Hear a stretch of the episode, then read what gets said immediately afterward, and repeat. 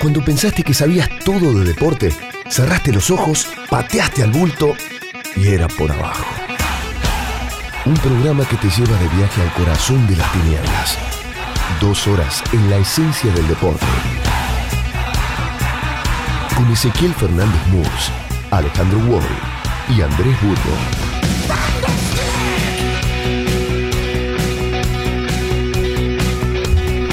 En 1983, el Cosmos de Nueva York sale a la venta.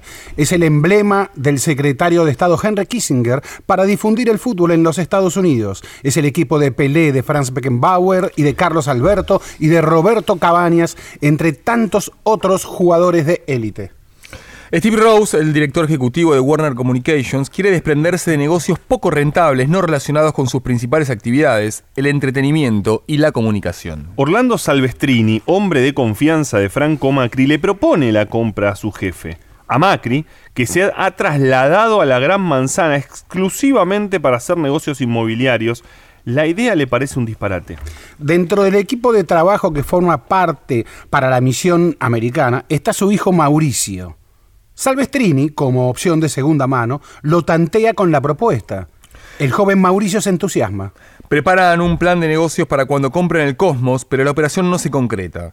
Sueltan al cielo neoyorquino una promesa que hará historia. En algún momento de sus vidas pondrán en marcha ese plan de negocios en Boca Juniors, el club de sus amores. Un detalle escapa a la inteligencia del joven Macri. El Cosmos es una franquicia se compra, se vende, cambia de localía o de nombre, se transforma o simplemente se disuelve. Las franquicias se crean para hacer negocios. La pasión no está involucrada. Boca Juniors, por el contrario, es un mojón esencial dentro de la historia social del fútbol que describe, entre tantas otras, la obra clásica de Julio Friedenberg. Boca forma parte de la cultura argentina, integra el folclore nacional, Boca es inmortal.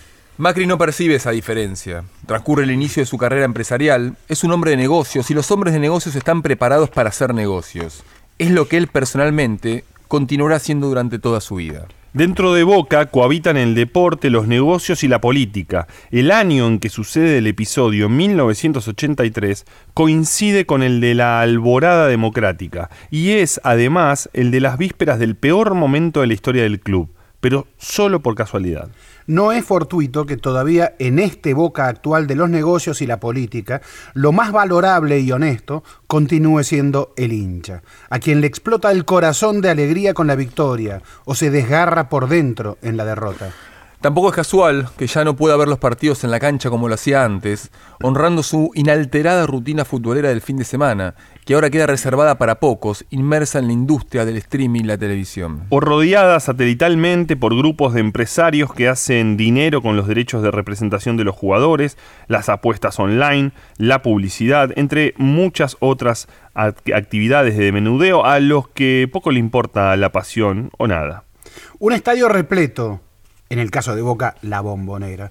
Es una minúscula porción de la industria del fútbol, un pequeño fragmento imprescindible que permite desarrollar un espectáculo superlativo montado para el disfrute del ocio de millones de personas bajo las reglas de la comunicación masiva. Cada partido dispara diferentes espectáculos. El original, que se juega en la cancha, contiene la pasión, los gritos, los aromas de antaño, el forcejeo con los vecinos de tribuna ante una jugada que puede transformarse en gol, el abrazo, las discusiones desbordadas, la irracionalidad de la pasión. Los espectáculos de la televisión, la tablet y las pantallas de los celulares son diferentes, muestran lo que en la cancha no se ve, las muecas y la transpiración de jugadores, los excesos de los técnicos, la arbitrariedad de los referees, la depresión por la derrota, los festejos interminables por los goles conseguidos en el último minuto. El primero, el de la cancha, es el de la pasión tradicional, absoluta, aunque adaptada a la modernización. Los otros, también enardecidos pero reducidos al ámbito puntual en que se ven, agregan al entusiasmo la neutralidad del negocio. Pueden disfrutarse sin que el espectador sea necesariamente hincha de alguno de los clubes que juegan. Representan la más acabada muestra de una industria masiva, heredera del fútbol espectáculo, que ni un Julio Verne del fútbol hubiera podido imaginar. Si el origen de los negocios del Boca de la edad digital tiene fecha cierta, 1983, también la tiene el ingreso de la política al club. 1936. Ese año, el presidente de la Nación, el general Agustín P. Justo, impone a su yerno como presidente de Boca como condición obligatoria para el aporte estatal de fondos públicos que permitan construir la tercera bandeja de la bombonera. A partir de allí, alternadamente, la política se mete con Boca y Boca con la política. Tanto es así que dos de sus presidentes aspiran en diferentes épocas a serlo también de la nación, habiendo llegado al club sin expresar pertenencias partidarias. El primero fue Alberto J. Armando, un influencer del fútbol espectáculo desde mucho antes de que efectivamente existiera en la realidad, eleva Boca al eslabón más alto de su historia. Es su timonel durante más de 22 años entre la década del 60 y el 70. Su estilo personalista deja como herencia institucional una dirigencia vacía, incapaz de sucederlo. Cuatro años después de su retiro, Boca se derrumba, parece desaparecer. El segundo de estos dirigentes es Mauricio Macri. Comienza su trayectoria pública en Boca. Es el saliente presidente de la nación. Entre los periodos de gestión de uno y otro, manda a un interventor designado por el gobierno nacional como respuesta al requerimiento de la abatida dirigencia del club. Repasar sus gestiones aporta a la historia de Boca y también a la del fútbol mismo, aunque los clubes adopten para su desarrollo formas asociativas privadas a las que de tanto en tanto se pretende transformar en sociedades anónimas deportivas. Poseen una identidad que acaso les conviene en entes públicos no estatales. Pertenecen no solo a sus socios, sino también a sus raíces, a donde nacieron, crecieron y se desenvolvieron. Forman parte de diversas comunidades arraigadas en distintas ciudades y provincias argentinas. Unos pocos, como Boca, exceden el ámbito barrial de su origen. Su funcionamiento institucional y deportivo influencia y afecta la cotidianidad de las vidas de sus socios, hinchas y simpatizantes, como también las de todos los habitantes del país, en especial cuando un club de tamaña envergadura se utiliza como herramienta para alcanzar o retener el poder. Según un hincha e historiador Ceneice, la historia de Boca Juniors es la historia de una pasión que se mantiene en el tiempo, que supera la intensidad y duración a las otras pasiones, que ha traspasado todas las modas, que no se abandona en la desgracia. Por su magnitud, su escala e intensidad, la pasión por Boca es una pasión argentina. La historia de Boca es parte de la historia argentina. Fragmento de Armando Amacri de Federico Pollack.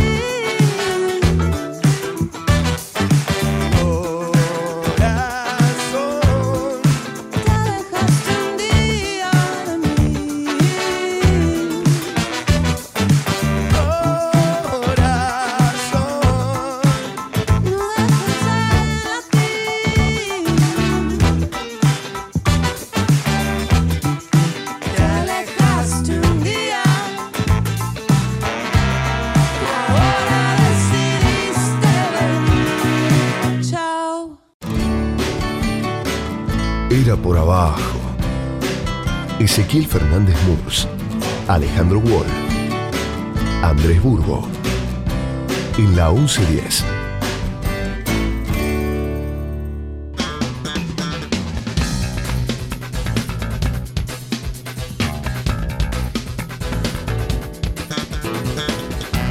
Buenas noches, comienza una nueva edición de Era por Abajo. Buenas noches, Alejandro. ¿Cómo Wall. estás, Murs? Buenas noches, Burgo. Llega Burgo. Ah, Estamos ¿Cómo les comple- va? completitos. Sí. Este, siempre. mm, Burgo no viajó a ningún partido. eh, Burgo no viajó a ningún partido, eh, estará viajando el viernes próximo, tal vez. Este no, no, no sé. Este, Che, tengo en mis manos, tengo en mis manos, mirá, hermoso, Decime qué, lo que dijiste afuera. Decime, decime lo que dijiste afuera. ¿Tenés en, mi- en tus manos lo que yo también tengo en mis manos? Sí, qué linda que está. River para Félix, eh, la aventura de recibir y transmitir la herencia gallina, una historia de padres e hijos de Andrés Burgo. ¿eh? Sí. ¿Es un chivo esto que estamos haciendo? No, estamos, tenemos el libro de nuestro amigo. Eh. Chivo. No, bueno, viste cómo es esto. Hay que hacer eh, difusión, autodifusión, hay que pedir Mm. a los amigos que. Esto lo aprendí de vos. Ahora ya cuando, claro, para una... Básicamente. Pero es así. Pero el prólogo no es ¿Eh? de Murs. El prólogo, no, No hay prólogo, no hay prólogo Nunca- y nunca nadie Murphy me prólogo. excluyó, me excluyó. A mí no me mí Ah, no, este año, este año, esta A nosotros semana nos me, pidi- prologó. me pidieron hacer un prólogo. ¿No te enojas si lo hago? Me pidió permiso, Burgo. para escribir. Claro. Este, che, igual, y hablando de, de- de cuestiones eh, de Igual, crecimiento, perdón, tuve una, ayer eh, no hice prueba, pero tuve una presentación el miércoles Oh, que les quiero decir ¿no? fue hermosa. Ah. Eh, la historia del centenario en la embajada uruguaya. Eh, el amigo Mario Romano, Sí. el capo del Museo del Centenario. eh, y, y bueno, eh, era por abajo, esta noche tendrá una visita en el piso, donde se hablará también de, de estadios, inevitablemente, Sí. eh, porque, la- porque están quedando viejos los estadios argentinos.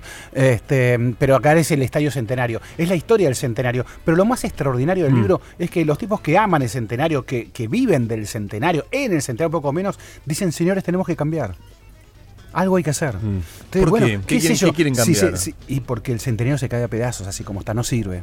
Eh, no sirve, hay que hacer un estadio nuevo. Está a punto de cumplir Ya- 100 años. sí, Eh, ya hablaremos y- del centenario y Y- contarás. ¿Cómo se llama el libro? último, eh, el libro se llama. Uy, el, cent- el centenario, historia del centenario. Después lo decimos. Después Claro, lo- después, después charlamos de eso. No, no queríamos, simplemente tenemos el libro de, de, de Andrés. Este, hay que. Eh, bueno, este, estamos este, contentos. Un amigo publica un libro o no. Mm. Este, Sí, no, estamos no, no contentos. por algo habitual. Aparte en los últimos cuando- años hay que naturalizar. No, y aparte cuando uno ya pasa difícil eh, a que la foto de tapa sea la propia. Estoy- estoy de sí, eso ¿eh? Es un paso más ese. Ese es un paso más. Sí, sí, sí, Falta, Mirta, falta Mirta Legrand todavía. ¿eh? No, de Pagani. Eh, ha publicado libros. con Pagani sí, pero foto, foto de frente. Foto de frente, bueno. Sí. Está bien. Vos sos No, más. pero ahí nadie sabe. Este, Perfil eh, bajo. Burgo ha escrito ya Me- sobre. me puse la carta mm, credencial. Ser de River, eh, el año en el que River cayó a la B. Eh, Burgo ha escrito sobre la final, el año en el que River, el, el- el momento, fue un libro de un Mm. momento, Sí. la final de Una Madrid. burbuja en el tiempo. Y ahora Burgo escribe Mm. River para Félix. Félix es su hijo. ¿eh? Eh, y que es un libro de vínculos. Ya hemos hablado Sí, aquí de qué se trata el libro, pero queríamos decir simplemente a todos los que admiran, Mm. escuchan, aprecian, se deleitan con la sabiduría de Andrés Burgo, que está su nuevo libro a la venta. Ah, sabiduría, bueno, está No. por verse. ¿Cómo está Picante, Andrés Burgo? ¿Cómo está Andrés Burgo con eh, porque este fin de semana River no es así como fin de semana, Sí, así como ¿cómo el no? el 9 de diciembre. Celebran River un tiene su fiesta. aniversario, No. River, no, que no. River tiene su No. fiesta el- este domingo. No. Igual no me quiero poner en el papel de periodista de No, River. por favor. Va de fiesta en fiesta River. River El fin, de, el fin de semana la noticia no es River. Ah, bueno, eso es otra cosa, claro. La noticia sí. es que el- el- se- las- son las elecciones de Boca el domingo. Mm. Eh, que Pasa que no, no hay tanta expectativa por el resultado. O ustedes, si ustedes quieren pasar más No. cerrado de lo que se dice. no- Epa. Sí, cómo Burgo, que no. ¿cómo estás este, diciendo ya? ¿Vos crees que vos estás diciendo que la lista en la que está Riquelme, la de Ameal, gana directo a la selección? ¿Estás Burgo queriendo tiene decir mucha eso? distancia con el episodio, me parece. Sí, no, Burgo no, estás Mm. equivocado. No. Eh, es una elección. La gente que wow. me rodea este, y que vota. Sí, pero ¿No les pasa lo mismo a ustedes? Es cierto que, bueno, digo, no, no, no. esta semana Riquelme dijo ni, mi, mi- ni mi hijo ni mi hijo te cree si no, si llegáramos a perder, ¿no? Dijo. Sí. Todas las encuestas le dan No, adelante no sé, a Jorge ¿qué- Amora qué va a Meal. decir, digamos? Pero hay que, Hay ver que- qué pasa. Hay, Mm. que, hay que votar. ¿Viste cuando en un partido se dice, che, ¿y se jugará? Hay que jugarlo. ¿no? Ah. Sí, Este, eso es cierto. Bueno, hay partidos de. Y el lunes se va a salir el Un técnico. Boca River que, por ejemplo, no, no terminó, qué sé yo, no sé. Sí. Ah, Hay mucha. A ver, eh, eh, sería un, fin de ciclo de 24 años de un gobierno de Boca. De un gobierno eh, de Boca y que un gobierno que estuvo metido muy en la política nacional. Claro. Con lo cual no es un eventual recambio fácil.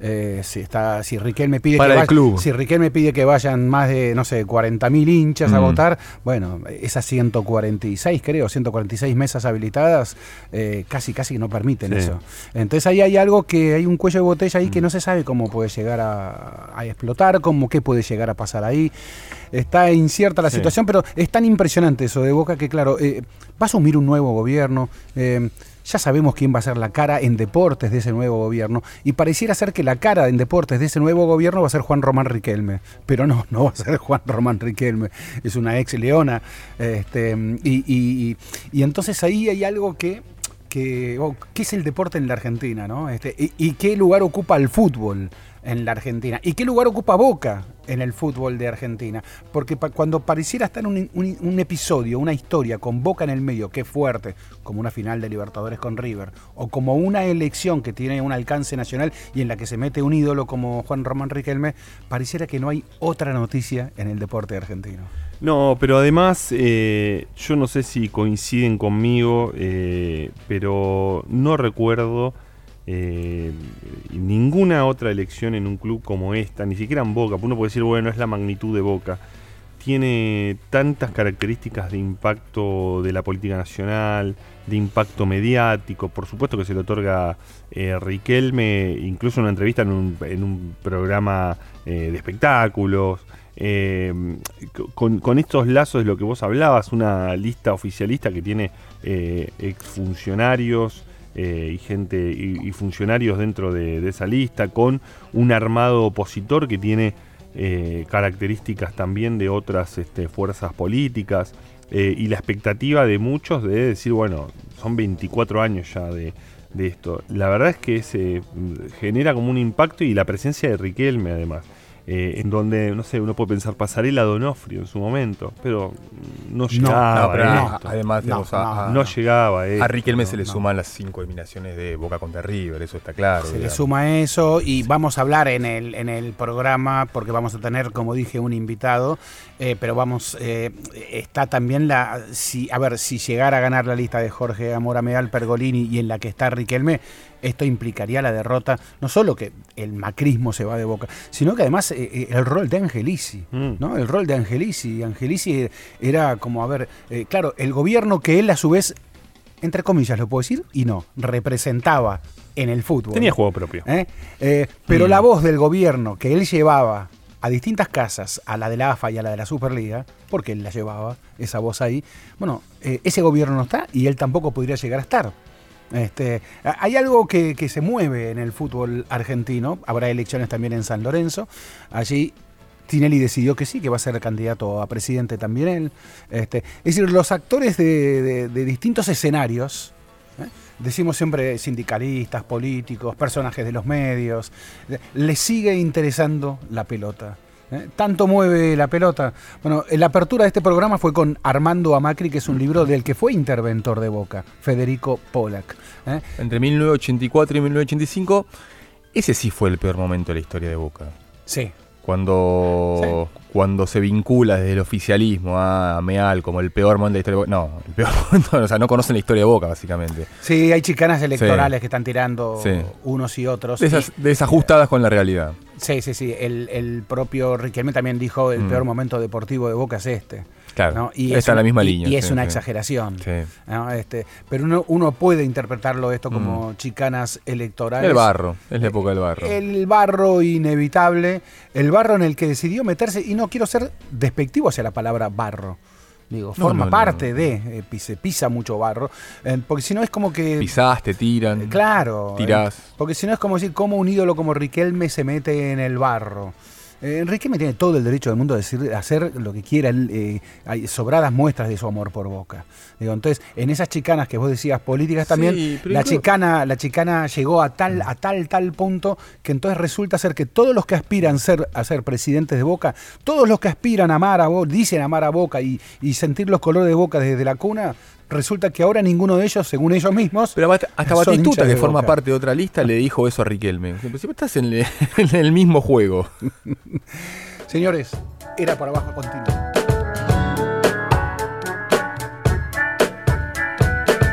Retomamos en Era por abajo y retomamos eh, con una entrevista que veníamos ahí insistiendo desde hacía tiempo.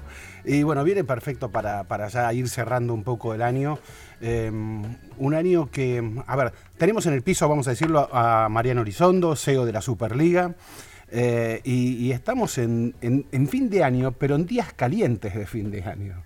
Eh, a ver, hubo una elección nacional. eh, la Superliga nace bajo la impronta de un, de un cambio de gobierno. Ese gobierno se está yendo. em, asume un nuevo gobierno, eh, un gobierno que tenía una impronta casi de fútbol para todos que hoy parece como un animal en, extinción absoluto. Nadie se imagina una vuelta de fútbol para todos. Eh, es más, hay más debate sobre sociedades anónimas deportivas que sobre fútbol para todos. Eh, ¿Cómo encara la Superliga este nuevo gobierno? Buenas a todos. Buenas, primero, y gracias por estar no, acá. por nada. Em, la Superliga no nace con un inicio de gobierno. La Su- Superliga nace en junio del 2017. Creo que en, en el promedio de- de- del gobierno que se está yendo, a la mitad de su mandato.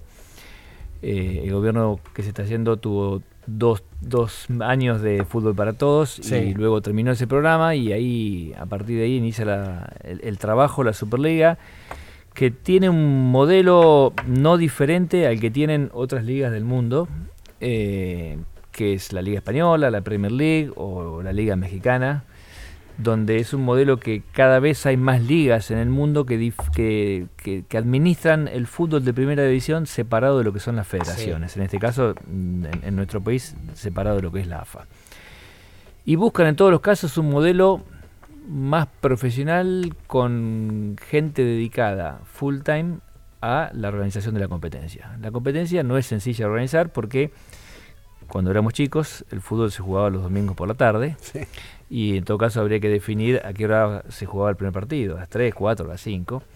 Y hoy, con, hoy, en estos tiempos, con la llegada de la televisión, hace ya unos cuantos años, eh, y con la posibilidad que un montón de gente quiera ver fútbol, los partidos se juegan los viernes, los sábados, los domingos y los lunes. Y antes la competencia de, de Libertadores y Sudamericana no existía. A lo mejor si vamos mucho tiempo atrás, se jugaba los miércoles a la noche. Y hoy se juega martes, miércoles y jueves. Entonces, este, la llegada de la televisión y la llegada de nuevos actores al, al mundo del fútbol empieza a generar en el mundo la posibilidad de empezar a trabajar con ligas. La nuestra es nuevita y como planteas vos en la pregunta, tiene dos años y un poquito más. Eh, y si nos comparamos contra otras ligas de otros países con otras estructuras también, eh, la Premier League tiene 25 años más que nosotros y la Liga Española tiene 90, Sí. pero este, 20 y pico, 30 de un trabajo ya más profesional. Así que bueno, estamos transitando nuestros primeros dos años, aprendimos a caminar eh, y bueno, tenemos que empezar a caminar cada vez más rápido. En, la pregunta iba también, estaba relacionada que imposible olvidar aquellos días de, mayo, mayo de 2017, cuando, cuando Angelici en el periodo de Seiza eh, impulsaba la creación de la Superliga, inclusive decía hasta que la Superliga eh, se creará sin AFA o más allá de la AFA. Habrá Superliga. Y todos sabemos lo que representaba Angelici en términos políticos también. Eh, la pregunta iba dirigida también a eso, justamente. ¿no? Hay un gobierno que estaba muy de acuerdo con, esa super- con la creación de la Eh, Superliga. En un contexto también complejo del fútbol argentino. Eh, en esos tiempos, eh, hacia diciembre del año 2016 y luego hasta marzo del 2017, el fútbol argentino estuvo parado. Sí. Nosotros, nos, como todos, nos- las cosas nos pasan bastante rápido en la vida, nos olvidamos de muchas cosas, pero el fútbol argentino estuvo parado porque los clubes no le podían pagar el salario a los jugadores, porque había atrasos en los ingresos y un montón de circunstancias. Y en ese contexto también este, recuerdo lo- títulos de diarios de, de- de febrero, de marzo, que el fútbol no arranca y, Sí. y arrancará más adelante. Y bueno, eh, eso hace tan solo un poco más de dos años, no hace tanto más que eso. Y en esos contextos también eh, fue el, el- el nacimiento de la Superliga. Y, y en ese recién eh, breve charla fuera de micrófono me hablabas de, bueno, se necesita un cambio cultural también. ¿Ese camino cómo, cómo fue? ¿Este camino en la relación con los clubes, en imponer nuevas reglas? Eh, Forma parte de, de eso que te decía fuera de micrófono, fuera de aire, de, de- de cambio cultural. Cuando uno va planteando cosas diferentes, eh, al principio, en cualquier ámbito de la vida, al, al principio hay gente que lo entiende más rápido o está más de acuerdo más rápido y hay gente que le gusta menos o no está tan de acuerdo o no lo entiende tan rápido.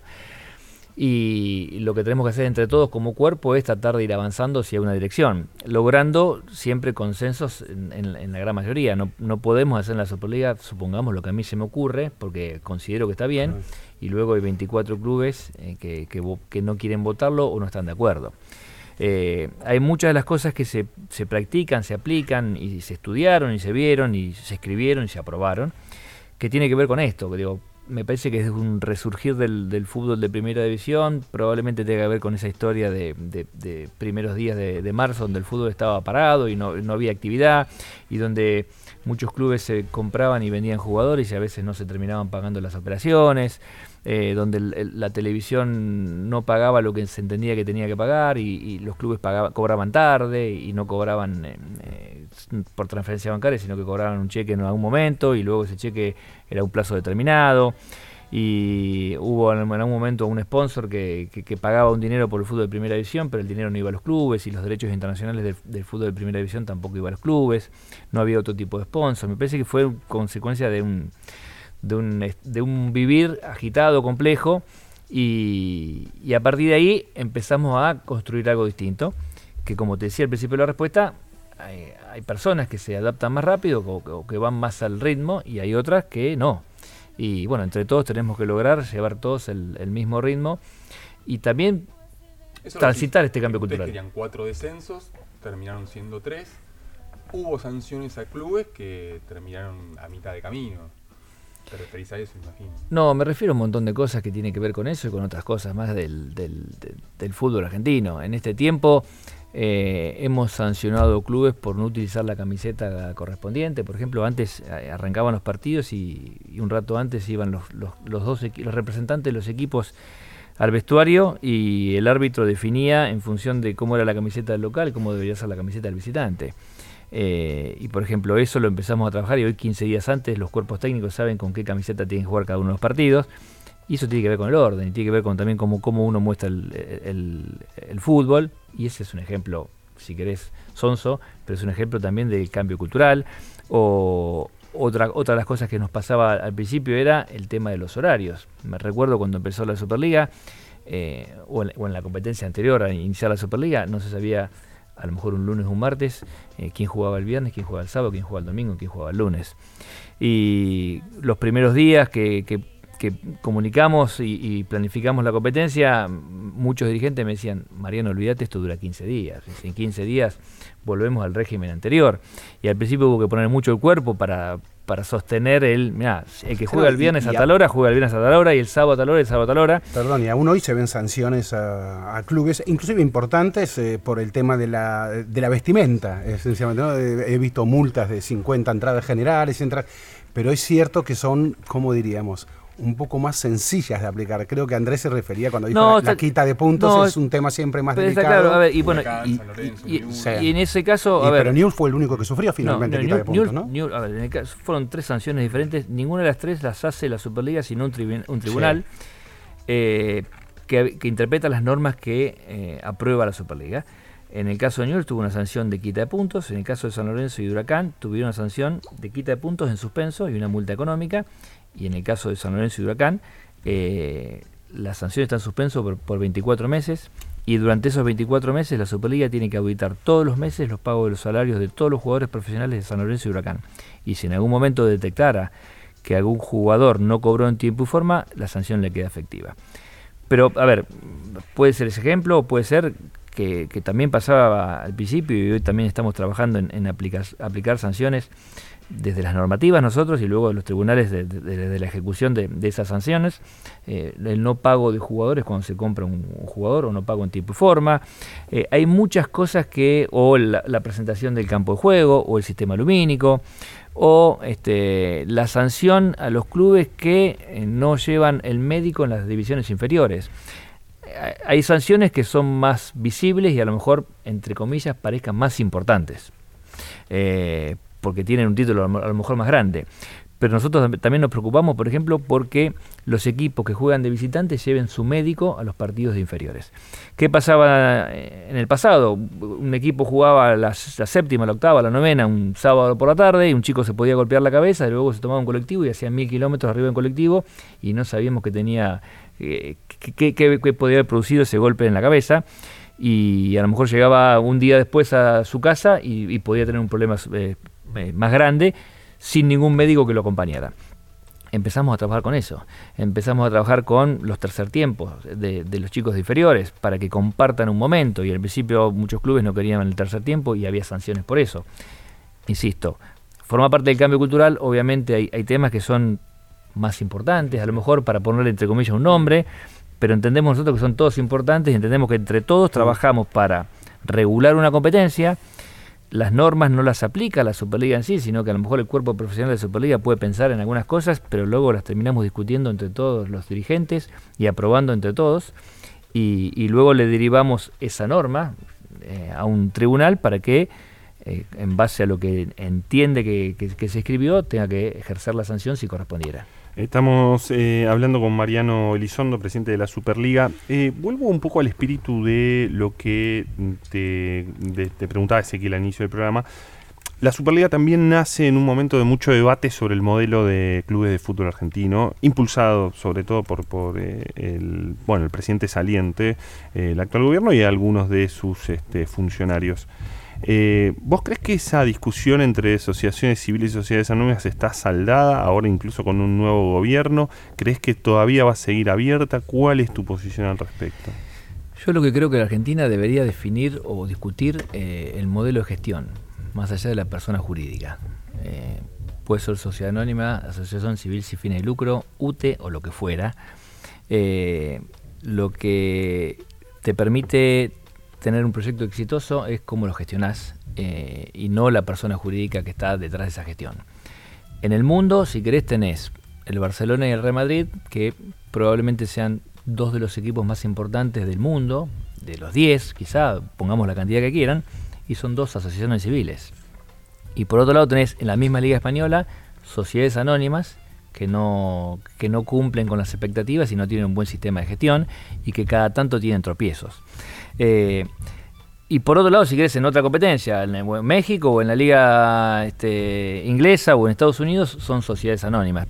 Hay de todo, pero me parece que lo que te puede garantizar que el, proyecto sea exitoso es la manera que uno lo, puede conducir. Ninguna figura jurídica te garantiza éxito de nada. Luego, si dijéramos, por ejemplo, eh, sociedades anónimas, también hay que discutir un montón de otras cosas que vienen eh, bajo ese gran título, el régimen impositivo. Un equipo que es una asociación civil sin fines de lucro tiene un régimen impositivo y una sociedad anónima, no existe la sociedad anónima deportiva en Argentina, pero una sociedad anónima tiene un régimen impositivo diferente. ¿Cómo competirían unos contra otros? Eh, los clubes como asociaciones civiles tienen un montón de servicios que le dan a la comunidad y las sociedades anónimas, por lo que vemos en clubes del mundo, esos servicios no se los dan. Entonces, no es un, para mí no es una discusión que va en el título de qué lado te parás, de sociedad anónima o de asociación civil sin fines de lucro, como es lo que tenemos acá, sino qué modelo de gestión queremos para nuestros clubes y qué función queremos que cumplan nuestros clubes. Sí, yo te confieso, hay una enorme contradicción, porque por un lado uno viaja, ve competencias de otro y considera como atípico que aquí tengamos sociedades, eh, asoci- asociaciones civiles sin fines de lucro. Uno ve los clubes, las competencias en todo el mundo y son casi todas sociedades anónimas. En muchísimas competencias, el 80% de los clubes que compiten en esa primera división son sociedades anónimas. Es decir, que esa es la figura que prácticamente domina en buena parte de las competencias más importantes de- del mundo. Pero por otra misma parte, uno va a un club argentino, ve toda la actividad social que desarrolla ese club argentino, ve que es mucho más que fútbol, eh, ese club argentino, y entonces entiende por qué eso no puede ser una sociedad anónima.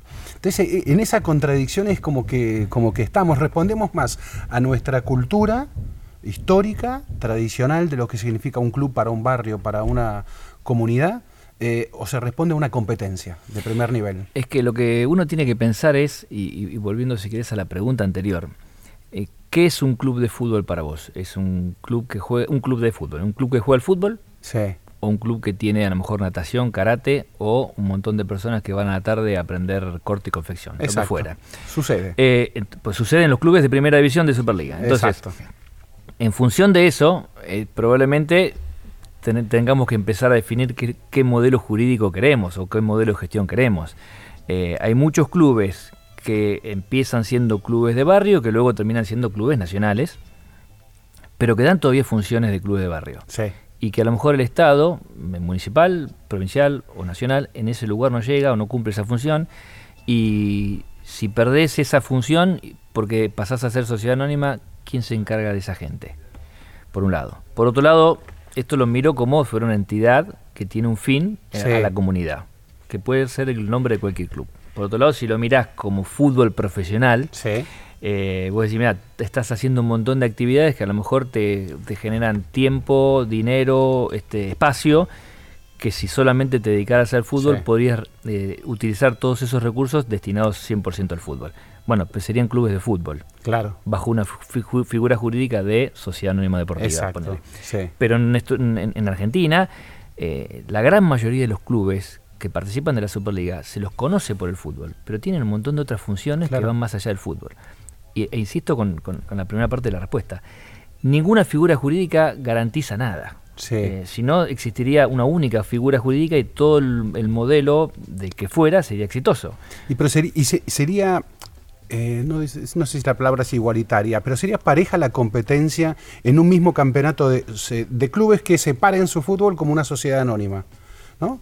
Eh, con clubes que mantienen su estructura de asociaciones civiles sin fines de lucro, es decir, no tendrían una ventaja muy especial ese- aquellos que son solo sociedad anónima para su fútbol. la competencia argentina de fútbol de primera división es muy pareja. Sí, eh, y no estamos discutiendo las figuras jurídicas de los equipos que llegan primero, segundo o tercero. Eh, la Superliga tuvo en su historia de un poquito más de dos años tres campeones. El primero fue Boca y salió segundo Godoy Cruz de Mendoza. Eh, del otro campeonato largo fue Racing y salió segundo Defensa y Justicia. Seguramente ahí tenés cuatro clubes y, y el tercer campeón que, que tiene la Superliga es de la Copa de la Superliga Tigre. Te nombré cinco equipos sí. quizá con cinco modelos de gestión diferentes, con cinco funciones diferentes, y a lo mejor la función social que pueda cumplir Boca en la Boca o Racing en Avellaneda es diferente a la que pueda cumplir Godoy Cruz de Mendoza en Mendoza. Sí. O la que pueda cumplir Tigre en Tigre, o la que pueda cumplir Defensa y Justicia en Florencio Varela. Eh, nada me garantiza nada y todos dan una función distinta. Vuelvo al principio, si pensamos solamente en fútbol, a lo mejor podemos pensar de manera egoísta que eh, estamos dejando un montón de recursos eh, por fuera de la mesa destinándolo a otras actividades. Si pensamos en todas las otras cosas que dan esos clubes a la comunidad y que por, por ende tienen a partir de eso socios, este, funciones sociales y fundaciones, etcétera, etcétera, nos estaremos perdiendo una gran parte de las cosas que se hacen para la gente que viva en ese lugar. Y, y en todo caso, si fuera eso que nos perdemos esa parte, ¿quién se encarga de eso? Imagino que el, producto de Superliga, al menos televisivamente, es mucho más interesante cuando hay dos hinchadas, ¿no? Local y visitante. ¿Por qué son tan poco populares algunos precios de este, determinados partidos? River la semana pasada contra News eh, terminaron costando 4.400 pesos e incluso fue un mal, mal negocio económico para News porque recaudó menos de lo que hubiese recaudado si vendía todas las entradas a precio normal. Ya pasó con la gente de San Lorenzo en Racing, eh, perdón, en Santa Fe. eh, tampoco son económicas los, le- los precios de la superfinal entre Tigre y, em, y Racing en Mar del Plata. Pero básicamente, ¿por qué se permite el, el exceso de todos los excesos que fue el que cometió la dirigencia de Newell's en el último partido? Nosotros tenemos fijado un precio mínimo de Mm. referencia del precio de la entrada. Hmm. y luego el club puede elevar ese precio al, al valor que quiera. Los clubes a veces toman decisiones en función de lo que estiman que va a pasar con el mercado, la gente que vaya y luego compre la entrada. A veces las decisiones, en tu misma pregunta está, Ujú. salen bien y a veces salen mal. Eh, nosotros no podemos, no, no regulamos constantemente el precio de la platea, de la... de la- Pero la de- popular de la- siempre estaba re- la, regulada. la popular tiene, tiene una regulación de precio mínimo. Mm.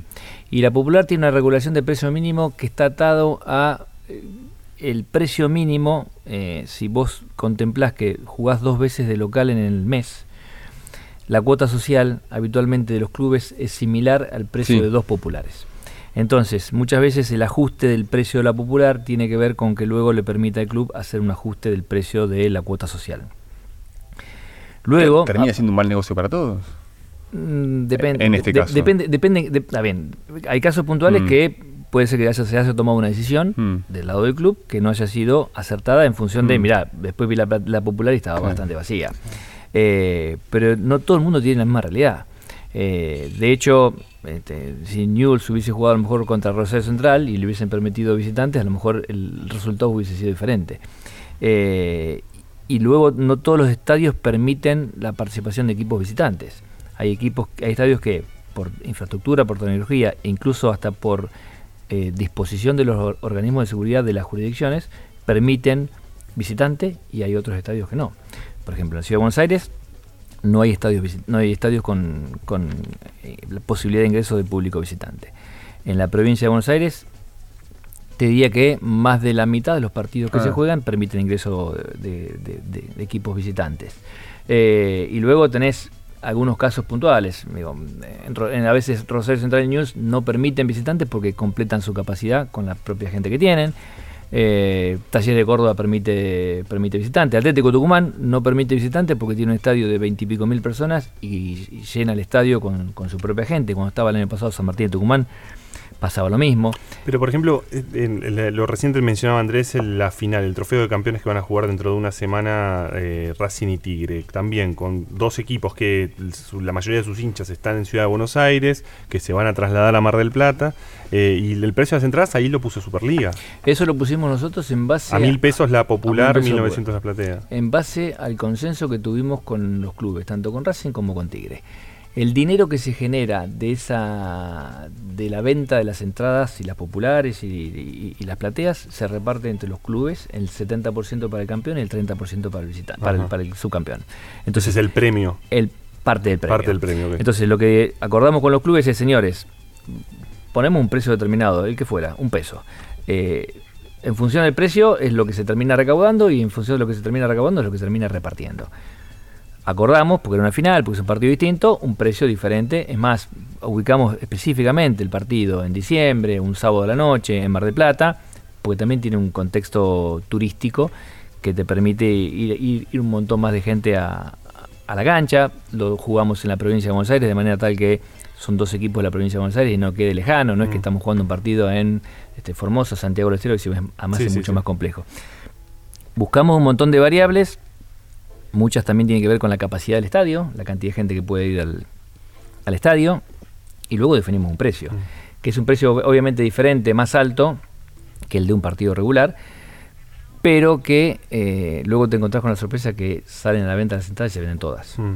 Entonces, eh, ahí volvemos, si querés, a, la- a la pregunta de, de sociedad anónima o, o asociación civil sin sí. fines de lucro. ¿De qué lado me paro? Porque en realidad el precio es mucho más alto, ahora la gente está dispuesta a pagarlo. Sí, lo, lo- lo que creo que ahí va, Mariano, eh, algunas cuestiones que va- eh, enlazan algunas de las preguntas que tienen que ver con que, y esto fue una idea incluso que nos hicimos muchos cuando apareció la Superliga, que es la de que el fútbol termine siendo un lugar más exclusivo. Lo vemos, lo hemos visto en Europa. Este, el ejemplo siempre es el fútbol inglés, pero lo vemos en Europa, en donde el acceso a una cancha de fútbol eh, o, eh, requiere eh, mejores ingresos eh, económicos, digo, ¿no? Este, familias mejores, incluso hasta eh, hubiera habido un cambio de infraestructura. En este caso no sucedió. Las infraestructuras de los estadios siguen siendo en algunos casos este, bastante malas. Eh, ¿cómo, cómo ves esa idea? Porque la verdad que es una idea que es bastante generalizada, la cuestión de que eh, cada vez se hace más difícil ir a, a la cancha desde el punto de vista económico. A ver, tiene varios puntos la respuesta. Eh, si nos comparamos contra la Premier League, ponerle como, como ejemplo que planteas vos, la Premier League tiene primero 25 años más que la Superliga, está en Inglaterra, este, y los clubes que las administran son sociedades anónimas. Y a lo mejor reciben una inversión de 200 millones de dólares para construir un nuevo estadio. Sí. Salimos de ahí y llegamos a la Argentina. Asociación Civil sin fines de lucro, no se consiguen los 200 millones de dólares, el precio de la entrada es en pesos y los derechos audiovisuales por ende también son en pesos. Entonces el contexto es diferente. Obviamente cuando uno se pone a ver televisión, el control remoto nos acerca en un canal eh, el fútbol inglés, el fútbol ar- argentino y el fútbol español o brasilero Sí. en, en tan solo tres segundos. Bueno, el fútbol inglés y el fútbol español no tenés que pagar un abono aparte. El fútbol argentino sí. Pagás el cable, no El- lo podés, no lo el podés- pack, digo, quiero Ah, decir. bueno, está claro, sí, pero lo pagan allá también. Eh, allá también, y, sí. y los que ven Sí. fútbol argentino en el mundo tampoco pagan una, una buena parte, eh, pero el- en España o en Inglaterra el que ve fútbol español o ve el fútbol inglés paga un pack aparte. Es más, en, en Inglaterra no todos los partidos se transmiten y en Alemania también pasa lo mismo, de manera tal que lo que buscan ellos es que vaya más gente al estadio. Entonces, este, hoy tenés creo que, no sé si cuatro o cinco partidos que se transmiten en Inglaterra, en, en- en- en el país, ¿no? Y a, lo, a lo mejor En otro vivo. tanto se, se- se transmiten afuera, pero ¿qué buscan ellos? Que la gente siga yendo al estadio. Acá a lo mejor dirían, si, si el fútbol no se transmite, podrías tener más gente en el estadio, pero podrías tener un montón de menos gente que, que viera los partidos, conociera a los jugadores, etcétera. A ver, hay que buscar un equilibrio entre todo.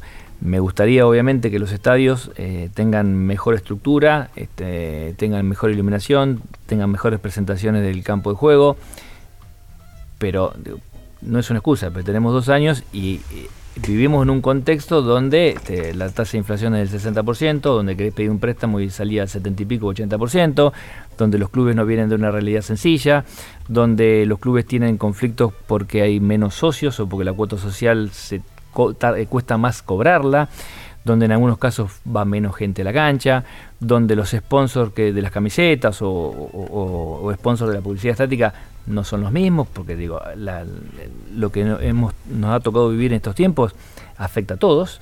Eh, entonces es complejo avanzar mucho más rápido a veces en un contexto donde tenés algunas dificultades. He visto un formidable informe que hicieron en la Superliga sobre el movimiento de jugadores, transferencias en el mundo. Y bueno, y está claro que, Argentina está ahí, en ese informe Leo, sigue en segundo lugar en cuanto a cuántos más jugadores, cuál es el país que más vende jugadores. Entonces estaba Brasil y Argentina allí. Eh, y que tiene más jugadores en el exterior. Eh, ¿Sigue siendo ese el principal y único ingreso que posibilita a los clubes equilibrar sus cuentas? Argentina es el segundo exportador de jugadores al mundo. Sí. Eh, en el último año y en una serie de 10 años, si analizamos los últimos 10 años, Argentina es el segundo exportador Sí. de jugadores al mundo. Hay más de 800 jugadores argentinos jugando en distintos campeonatos de primera división en el mundo. Imagínense que en Argentina tenemos casi 800 jugadores jugando en primera división, con lo cual hay otra competencia Claro. similar a la Argentina jugando en el mundo. Eh, y a la Argentina se lo ve como un generador de jugadores. Brasil es el primer exportador de jugadores al mundo, hay 1.800 jugadores brasileños jugando en el mundo, muchos de ellos jugando en, Portugal y nosotros estamos en segunda instancia.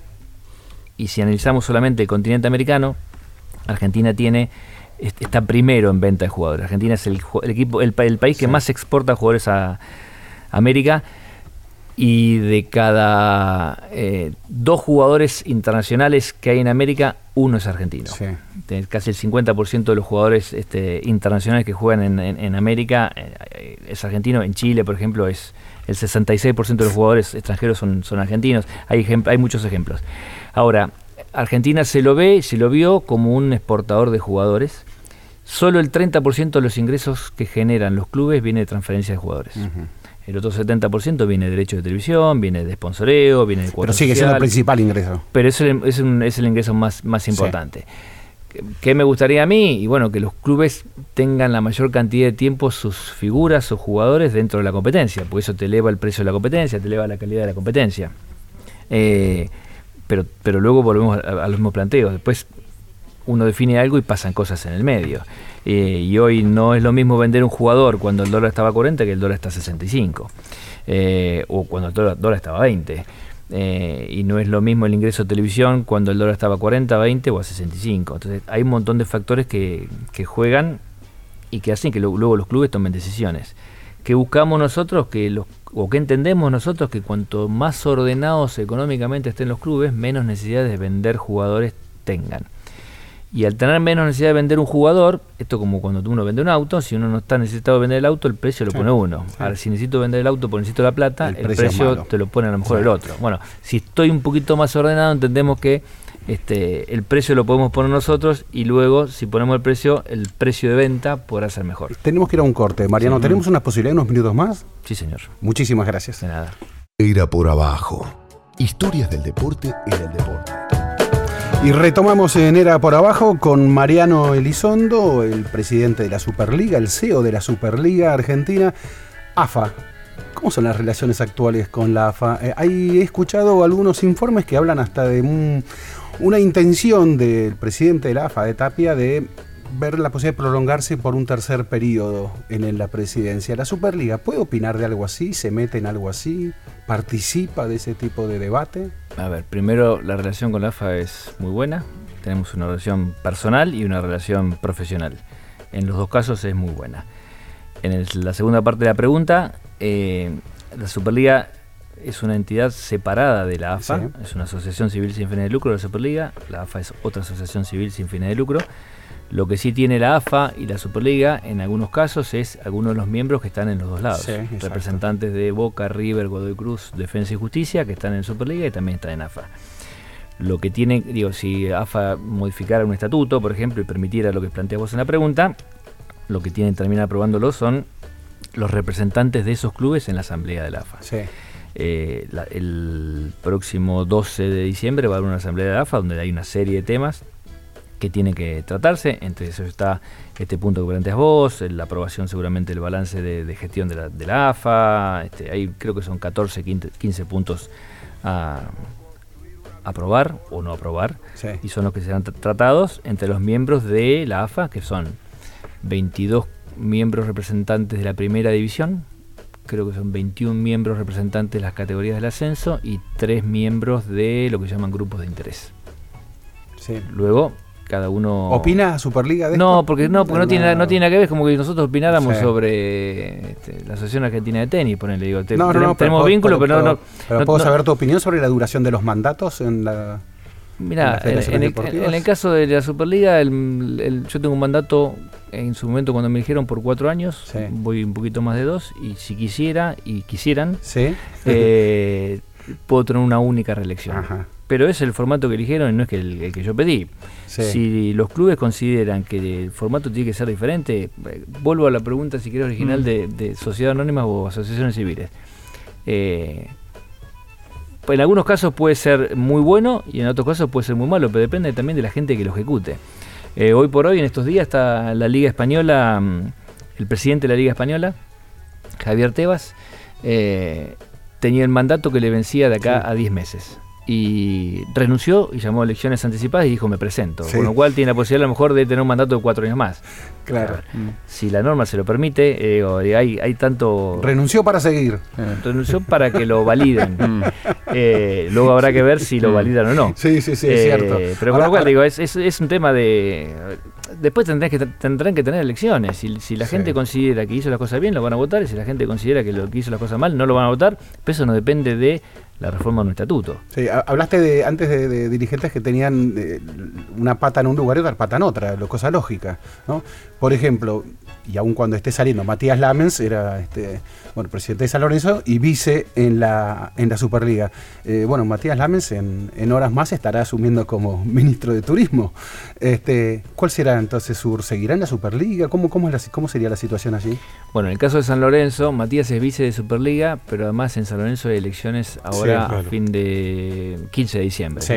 Con lo cual no sé quiénes serán los candidatos que presentará San Lorenzo Ajá. en las diferentes listas. Tampoco sé qué es lo que votará la gente de San Lorenzo y qué, qué candidato elegirá. Sí. Luego, el 16 de diciembre, sabremos quién eligió la- el socio de San Lorenzo como, como, como equipo para administrar el club por, por el tiempo que fuera.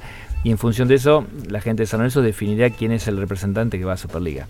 Eh, no sé si Matías va o no va como, como candidato en alguna de las listas de San Lorenzo, pero luego tendrá que definir primero el, socio de San Lorenzo, a quién elige, y una vez que eligieron, tendrá que definir la comisión directiva de San Lorenzo qui- quién es la persona que representa a San Lorenzo en Superliga. Así que tenemos la, doble, la doble incógnita. Entre mm, Superliga y el anterior formato, Primera División, el fútbol argentino, la, la máxima categoría, lleva 10 años consecutivos cambiando el formato de alguna u otra manera. O promoción, o promedios, o Copa de Superliga de una manera, Copa Superliga de otra manera, el invento de 30 equipos, cómo, cómo terminás de aniquilar o de borrar las últimas huellas de esos 30 equipos. ¿Cuándo, imagino que es la idea, o me vas a corregir, ¿cuándo va a volver a ser un torneo normal, entre comillas, de ida y vuelta? ¿O cómo es en, en- en lo- los principales este, campeonatos del mundo, digamos, no solo los europeos? ¿Aspiran a eso, a llegar a 20 ida y vuelta? ¿La Copa de la Superliga es un, un invento, digamos, para estos dos, tres años de una forma de, bueno, que el, el- el calendario no quede tan corto? ¿Cuántos años dijiste que hace que no? Son 10. En las últimas 10 te- temporadas estuvieron te- cambiando te- todo el tiempo. Te aviso que va, a lo mejor de acá a tres años me decís las últimas 13. 13. Eh, No hay forma, porque ¿no? no, no, sí hay forma. Es que estamos Pero si los clubes querían, eh, eh, no, pero estamos- bajar es que- cuatro Es que estamos, desanda- estamos desandando un camino que, que se, se tomó en algún momento. Eh, nosotros venimos de 30 equipos. Rarísimo. Que lo planteas vos en la pregunta. Antinatural. Eh, luego fuimos 28, con lo cual Sí. el campeonato 28 es diferente al de 30. 26, hoy somos 24. El año que viene seremos 23, Mm. 22, 21 y 20. Con lo O cual sea, en van a ser tres descensos. en los próximos, en los próximos tres años nos va a pasar lo mismo. Vamos a- la misma pregunta va a ser, che, los últimos 13 años el campeonato fue diferente. Pero la idea es que haya tres descensos. Pero la, la idea es lo que tenemos aprobado Sí. en- en- en Superliga y también tienen que ratificarlo ahora en la asamblea de AFA el- del 12 de diciembre, es tener tres descensos y dos ascensos. Con lo cual, como este año. vamos de 24, el año que viene tendremos 23 y el año que viene dirán, uy, además hay un libre. Bueno, está bien, nosotros sabemos que va a pasar eso cuando seamos 23, un equipo va a haber libre. Cuando seamos 22 no va a pasar eso, pero cuando seamos nuevamente 21 va a volver a pasar y cuando seamos 20 no va a pasar más. Eh, la competencia tiene, o el año tiene 52 semanas. Hoy tenemos, por ejemplo, 24 equipos. Si nosotros quisiéramos jugar ida y vuelta, son 23 fechas de ida y 23 No de el vuelta. calendario. 46 fechas. En 52 semanas, Mm. con los descansos. Elecciones primarias, elecciones finales, elecciones en, algunos, en algunas jurisdicciones, eh, debate presidencial, vacaciones, descanso y Navidad y Año Nuevo, no se puede. De hecho, hemos jugado algún partido entre semana y es muy conflictivo jugar partido entre semana, sobre todo que hay que jugar partido entre semana a la tarde y, va poco público a la, a la cancha. Vamos hacia, como dijiste vos en la pregunta, un campeonato más normal, que Mm. es 20. Cuando sean 20 eh, y tengamos 19 fechas de un lado y 19 Mm. fechas del otro, 38, 38 en 52 semanas, ahí tiene un Mm. color diferente. Además, lo que nos pasa a nosotros es que más de la mitad de los equipos que juegan en Superliga Mm. juegan competencia internacional. Claro. Argentina tiene 13 lugares en competencia Vale, Copa internacional. Argentina. Claro, entonces, eh, durante muchos martes, miércoles o jueves Mm. no se pueden jugar partidos. Porque hay competencia internacional, tanto sea Copa Libertadores como Copa Sudamericana. Entonces no te permite, como a lo mejor hay en otras competencias, poder avanzar en el tiempo en partidos entre semanas. Eso hace que todo sea muy complejo a la hora, de, de diagramar la competencia y hace que en los últimos años no tengamos una competencia Sí. única y siga y nos va a, va a seguir pasando que no tengamos una competencia única hasta que lleguemos a 20 y ese es el camino que estamos transitando para llegar a una competencia entre comillas normal Bueno, con Ahora, más allá, de, más allá de la competencia de, de- de- de- de un- de unificar o de llevar algunos años este, con una misma competencia, han habido. El, el diciembre del año pasado, imagino que la debes haber pasado bastante mal porque tuviste la final de Copa Libertadores Octubre y y eso. noviembre también. Octubre y noviembre también. ¿Por el mismo Y- motivo? No, porque en octubre me enteré, el 10 de noviembre era el primer partido en la cancha de. Boca, sábado, Ah. después se pasó el 11 porque Sí. llovió, después era el 24, después, después se pasó el 25 diciembre. y después el 9 de diciembre. Exacto. Eh, después tenés eso. Tenés la Copa de la Superliga Mm. que eh, termina ganándola un equipo que había descendido en el Mm. medio y discusión sobre Sí, sí. los cu- el cupo de Copa Libertadores. Eh, una Copa de Superliga que no va, va a volver a tener una edición, pero que en ese momento no sabíamos bien si tenía una edición. Mm. Empezó este el, el actual campeonato, no sabíamos cuántos descensos había. Digo, no es también de más, más allá de la complejidad que Mm. marcás, no es demasiado, digamos, también ahí. Y, ver, para- y te eh, sumo una. sí. Eh, no se olvidaron de Colón, olvido, eh. de Colón finalista de la, de la Sudamericana. Estaba jugando San Lorenzo a la misma hora, no recuerdo Sí. contra quién de local. Contra Argentinos Fue como un... A ver, No sé si de estrato, digamos, pero No, vu- le vu- conquistó bien, sí. eh, vuelvo para, para atrás en, en cuanto a la organización de la competencia. Eh, el tener 24 equipos son 23 fechas. No podemos jugar 23 fechas de 52 semanas, pues estaremos jugando medio año. Mm. Y, y- y tenemos que tener fútbol más tiempo, incluso hasta por un contrato con la televisión. Eh, tampoco podemos jugar 46 fechas como planteaba antes. Entonces tenemos que jugar la mayor cantidad de fechas porque no solamente el fútbol se transmite, sino que luego tenés gente que va a los estadios, gente que paga la cuota social, sponsors que pagan eh, un dinero para estar en la publicidad estática, en la camiseta, donde fuera. Entonces tenés que. Y jugadores que quieren cobrar.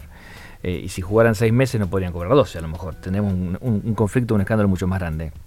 Entonces tenemos que tratar de encontrar en un modelo de torneo la mayor cantidad de partidos posibles dentro de una competencia previsible. Cuando arrancó la competencia ya se sabía cuántos descensos iba a haber. Sí. eh, Pero y- la discusión y- fue ahí al borde. es, la discusión fue la última semana o, Mm. la ante- o los últimos 10 días, Sí. no me acuerdo bien, pero fue- cuando arrancó la competencia estaba Sí. todo aprobado, porque me acuerdo que el miércoles anterior a la- al inicio de la competencia ya estaban todos los reglamentos aprobados. Eh, la Copa de la Superliga también, este formato de Copa de Superliga este año es diferente al formato de Copa de Superliga Mm, que tuvimos sí. el año pasado. Pero también porque nos pasa que la cantidad de, de equipos es diferente y el modelo es diferente. Entonces tenés que trabajar en un contexto, como era la pregunta anterior, eh, de ir a la normalidad, de presentar un producto que sea lo más normal posible y que sea atractivo para la gente. Mm.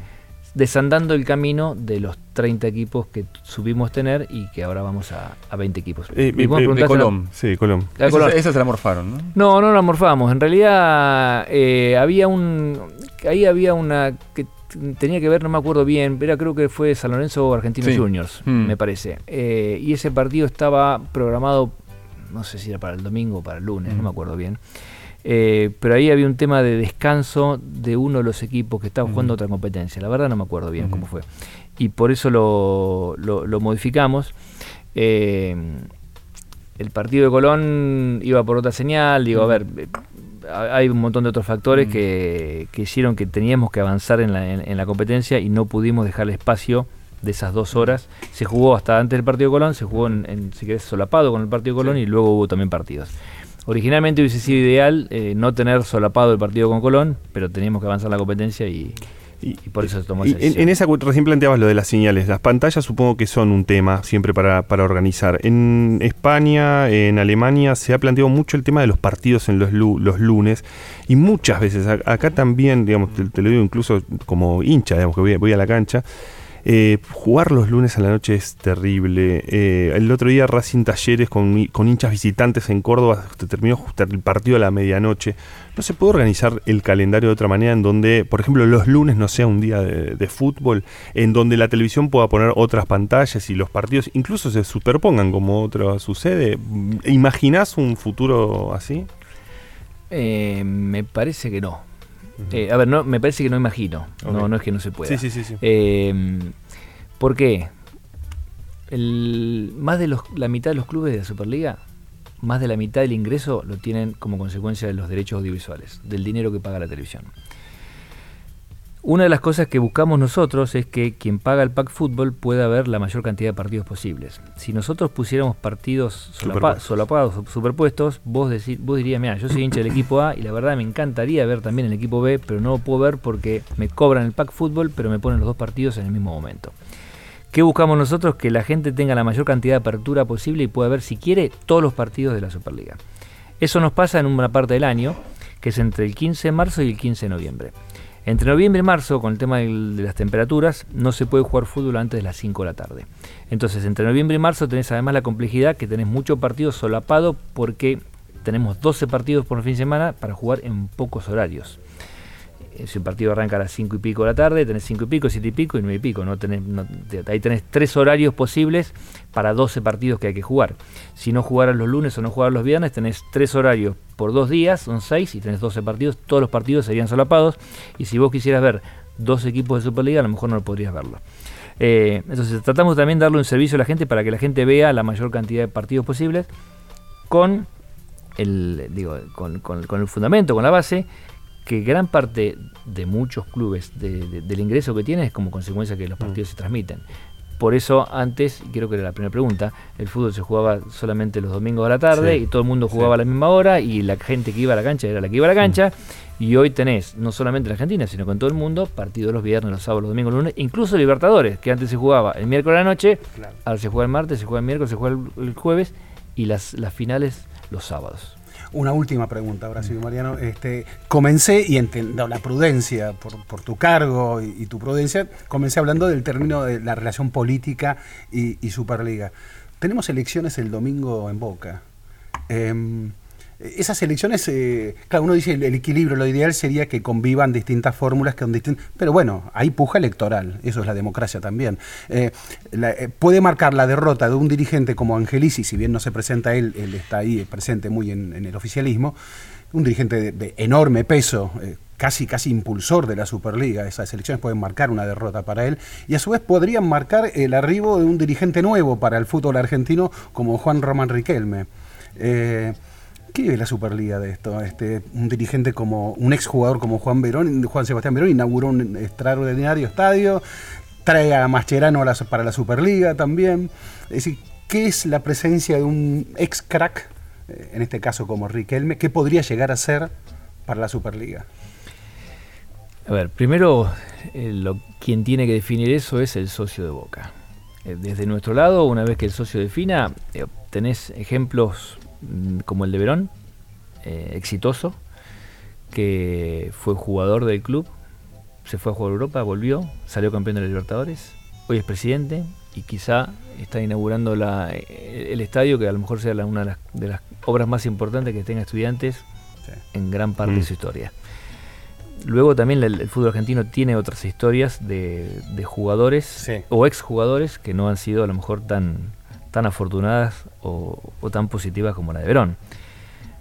Dependerá de primero el socio de Boca qué es lo que elige y luego una vez que elija el socio de Boca y si fuera Riquelme el que trabaja en la conducción de- del nuevo gobierno de Boca, de cómo se trabaja en esa nueva conducción eh, y cuáles son las premisas, los valores, la- las cosas que se toman para continuar, cuáles son las cosas que se toman desde Boca de la gestión para, para modificar. Insisto, primero no depende de nosotros, primero Sí. depende del, de, de- de Boca, del hincha de Boca, del socio de Boca que vaya, que vote, y luego del modelo de gestión que, que decida tener la conducción de Boca, la que fuera, la que Y, ganara. y el otro es Tinelli, que Marcelo Tinelli, que Pero va no ahora juega- como pero no- pero no juega al fútbol. No, no. Bueno, juega al fútbol. eh, Pero ya Tinelli, está tú- grande. Ya está grande, pero ju- jugó al fútbol. Digo, Hemos no. jugado allí, hemos jugado algún Claro, torneo. ha, ha jugado algún torneo de, peri- de Sí, periodistas deportivos, Sí. este, Tinelli. No, pero bueno, ahora es candidato, a- va a ser candidato a presidente. Eh, es alguien a quien conoces y es alguien Sí. también que fue importante eh, en la construcción de la Superliga. Me parece que fue uno también de sus Sí, impulsores. y en ¿no? mi vida personal Sí. fue una persona Claro. muy importante. Mm. Yo empecé, yo tengo 47 años, a los 31 eh, me llamó un día para ser gerente general de la compañía Dell, de Ideas del Sur, y durante 14 años fui gerente general de Ideas del Sur y me tocó atravesar la época que estábamos en Telefe hasta pasar por Canal 9 y pasar por Canal 3 y venderle productos a todos lados y, y manejar la compañía. Teníamos una radio en su momento también, una AM, una FM, vendíamos los productos internacionalmente. eh, de con lo cual he, he trabajado mucho al lado de él, he aprendido mucho de él y, y mucho de mi, de, mi, de mi vida profesional, personal, he aprendido mucho al lado de él. Así que le tengo aprecio y, y mucho respeto de lo personal. Eh, es, si querés, una, una figura conocida, pública, que también es candidato ahora en las elecciones, creo que es el 15 de diciembre o Sí. 14 de diciembre Sí, sí. En, en San Lorenzo, que la respuesta es la misma, digo, dependerá qué es lo que elige San Lorenzo, eh, el socio de San Lorenzo, para ver quién termina conduciendo eh, la, la entidad. Eh, ojalá que el, el so- socio de San Lorenzo vote lo que considere que es mejor y que luego quien termine gestionando este, gestione el club de la ¿Y mejor te manera sorprendió que volviera a la presidencia? Que, a- a No, no, a ver, no me sorprende porque Marcelo es un apasionado de San Lorenzo, con lo cual Ah. no me sorprende que él quiera seguir involucrado en la gestión del club. Eh, a lo mejor pensé que iba a seguir en un cargo diferente, Sí. no como presidente, pero no, no, no, no, digo, no es que me sorprende que quiera seguir en San Lorenzo porque, Sí. porque por lo que lo conozco, ama San Lorenzo, respira San Lorenzo y, y- y le encanta el club y le encanta llevar al club a un lugar siempre cada vez mejor. Con lo cual, este, desde ese lado no me sorprende. De lo personal, no me sorprende que él quiera seguir ligado al club. Mariano Elizondo, presidente de la Superliga, eh, muchísimas gracias por tu presencia esta noche en Era por Abajo. No, muchísimas gracias a ustedes por invitarme. Ya me voy a dormir. ¿Eh? Ya Sí. me voy a dormir. Tenés el último fin de semana de fútbol. Abrazo. Era por abajo. El programa deportivo de los viernes en la 1110.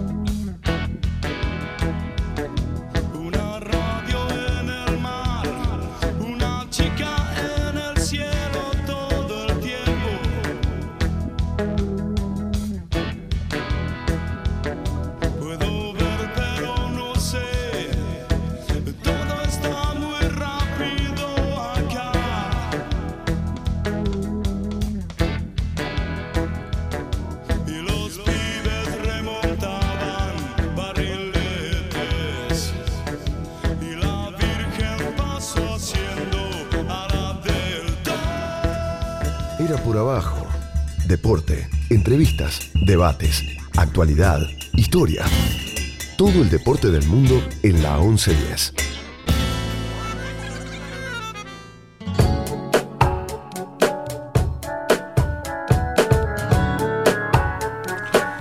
Y en las elecciones de domingo, que no es algo este, eh, eh, propio de Boca, excepcional de Boca, sino que es algo cotidiano en todos los clubes, pero lo vamos a hablar con, bueno, con una de las excepciones, que es Paula Seminara.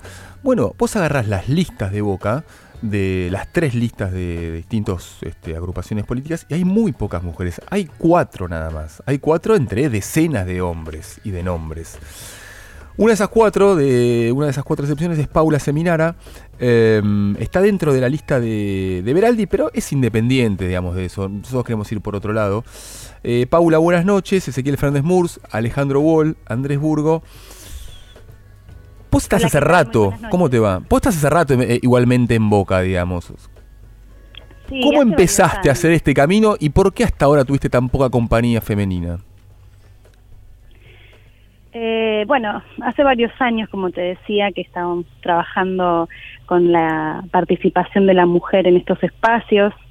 Eh, porque hay poca participación, a veces creo que porque muchas chicas que se acercan y, y como el camino es tan difícil, muchas se alejan. nosotras seguimos, o al menos las que estamos, seguimos comprometidas, trabajando para que de una vez por todas podamos tener el espacio que, que creo que merecemos, que lo hemos ganado. Las mujeres estamos capacitadas para ocupar estos espacios. Hablo de no espacios eh, limitados a la mujer como solo secretarías de la mujer o comisiones de la mujer.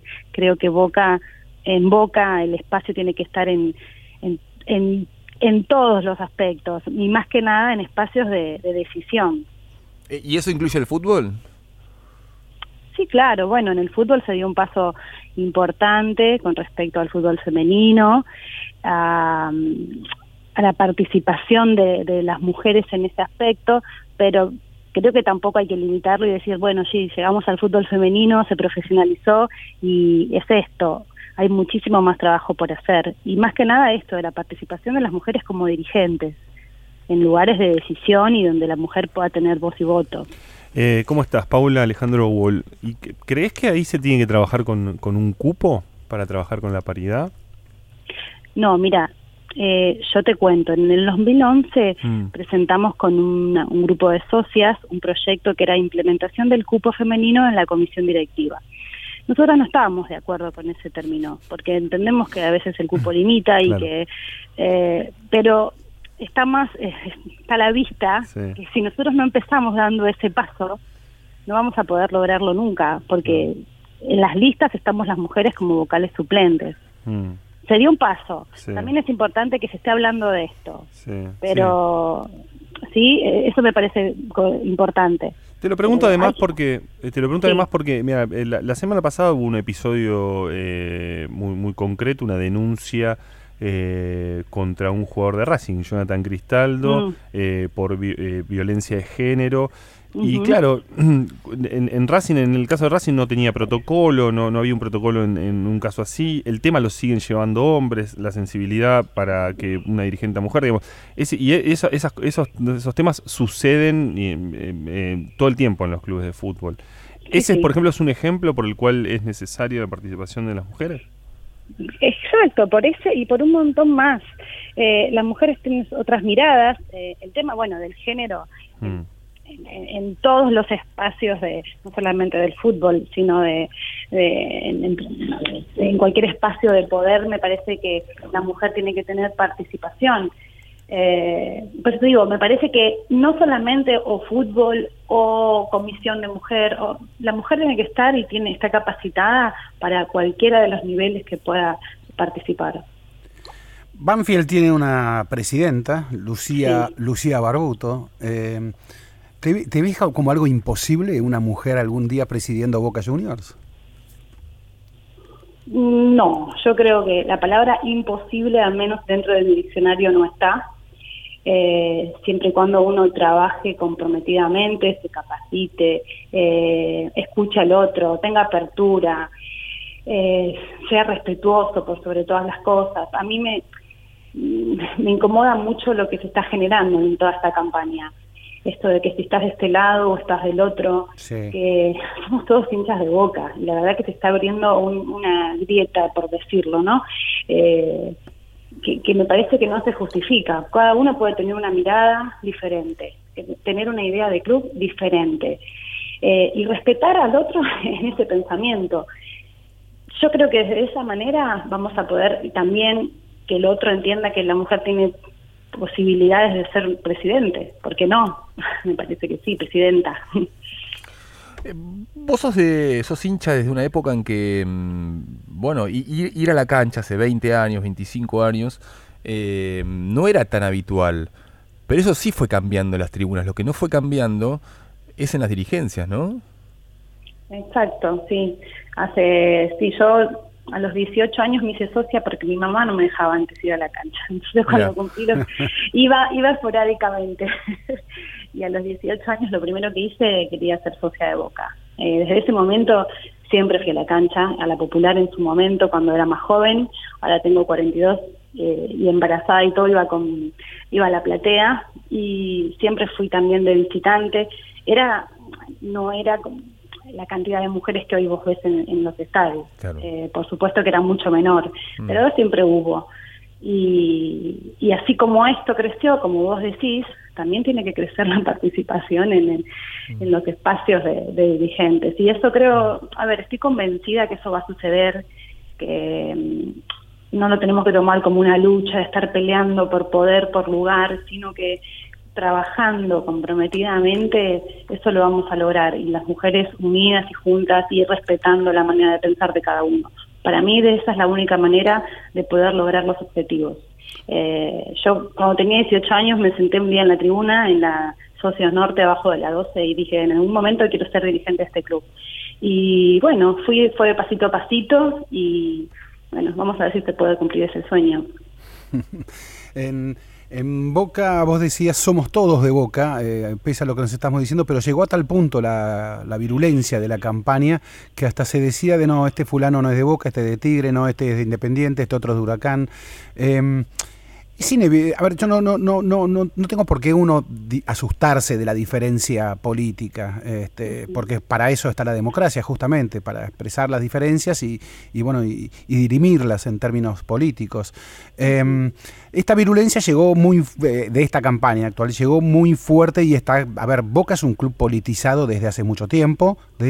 a mí no me asusta tampoco el fútbol y la política, forman parte, conviven, está así, y más en la Argentina, donde el fútbol es una expresión tan fuerte de todo. Pero también es cierto que nunca hubo en un club de fútbol tanto tiempo un mismo color político, eh, hablo del macrismo, como sucede desde hace 24 años en Boca. ¿Esto cómo lo ves vos? ¿Está, este, te- está bien, está mal? ¿Qué, qué análisis haces de eso?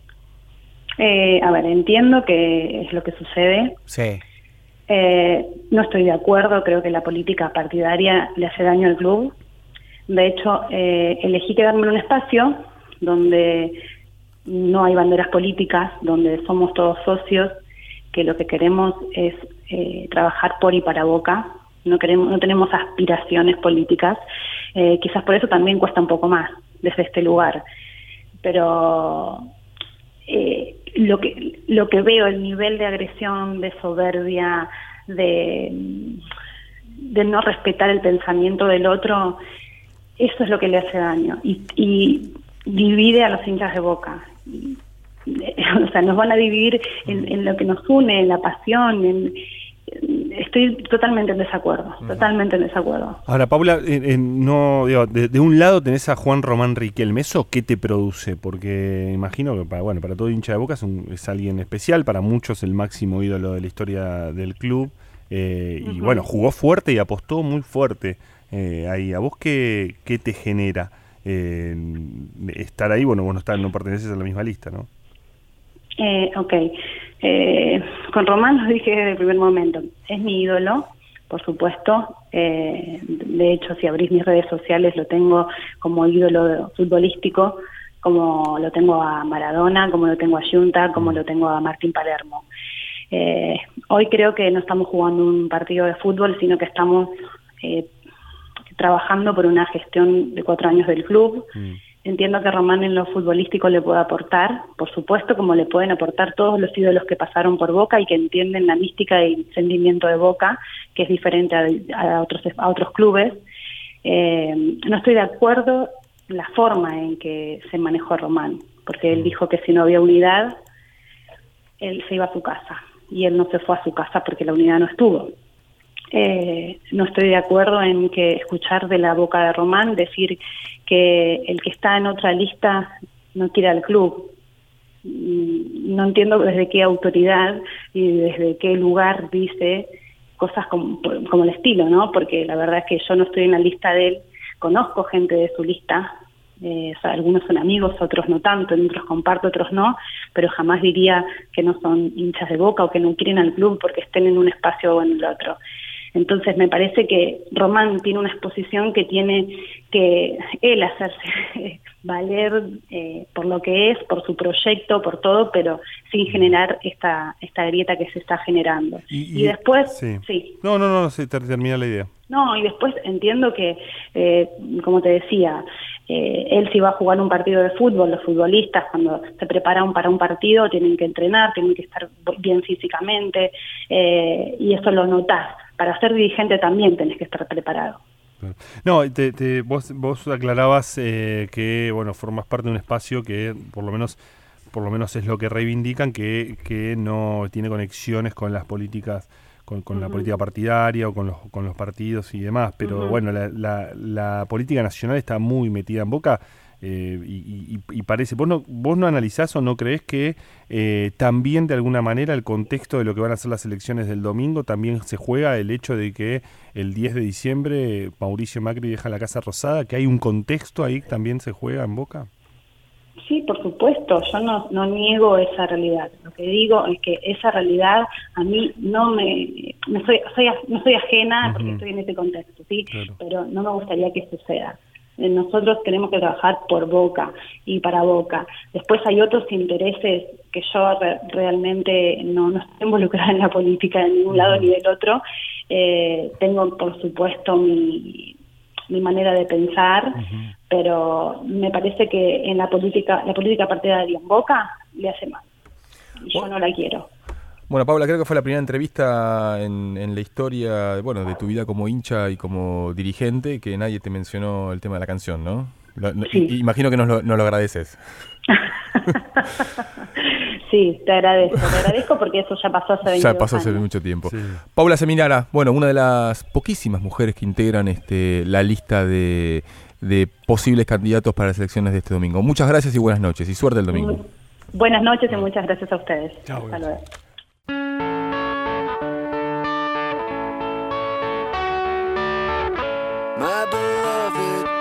Monster and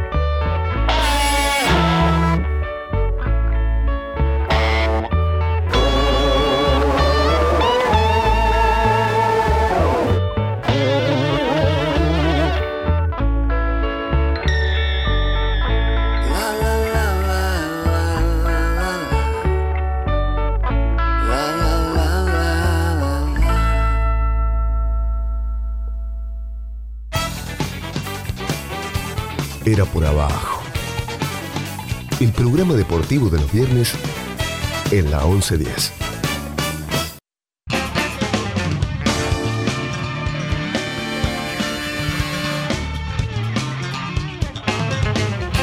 Retomamos en Era por abajo, ya Sí, los últimos sí. minutos nos van quedando. ¿Qué me querías decir, Wol? Tengo para plantearles algunos, algunas, este, mm, algunos salteaditos del- de la semana, de lo que dejó esta semana. Uno en particular que me parece que se une a lo que va a pasar la semana siguiente.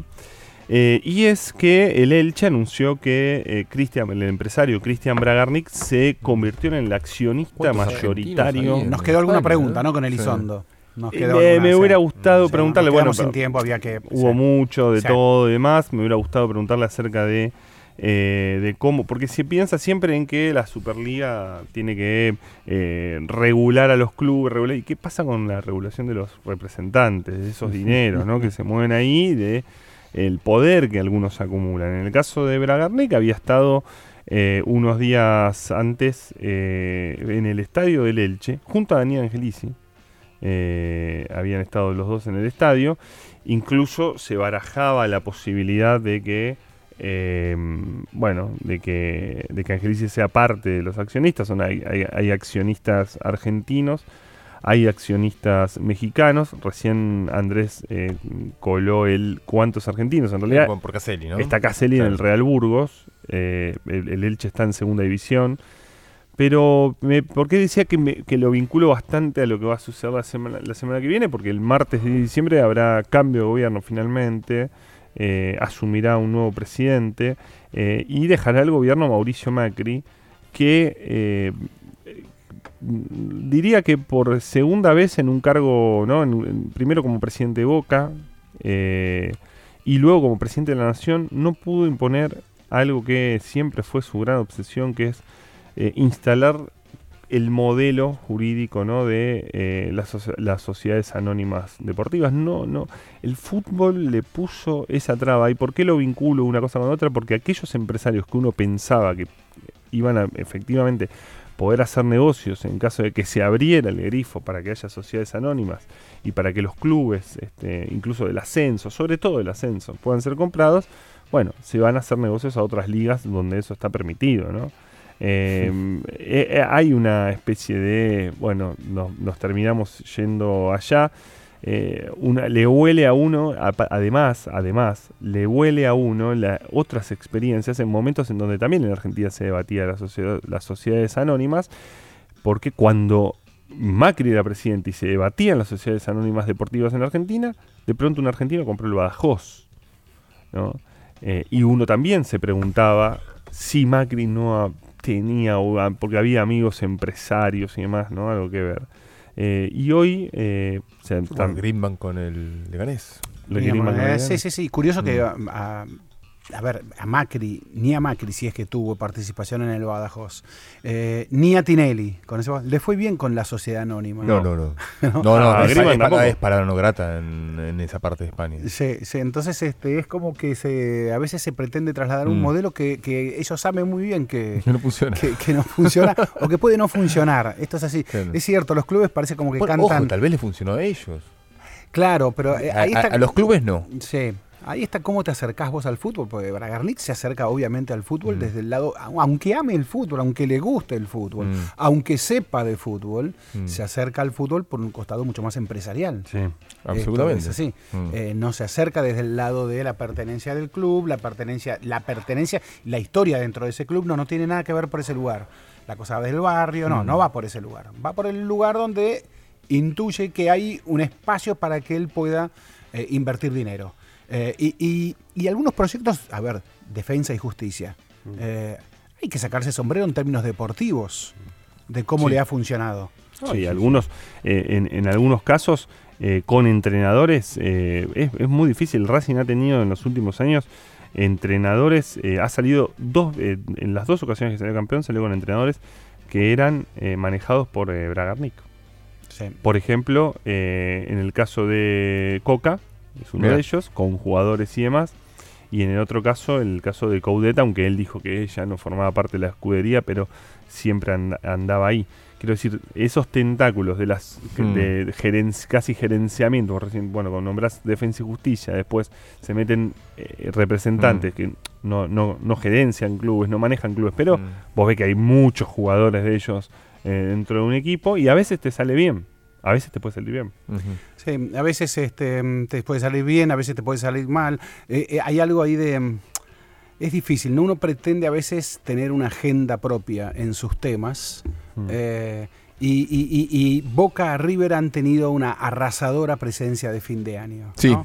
Eh, entonces a veces es como que la agenda, eh, uno quiera uno o no, eh, ha sido dominada por, por Boca River. Sí. ¿no? Este, bueno, y, y- el- el- y hablando de Boca River, este lunes se cumple un año de la, de la primera final.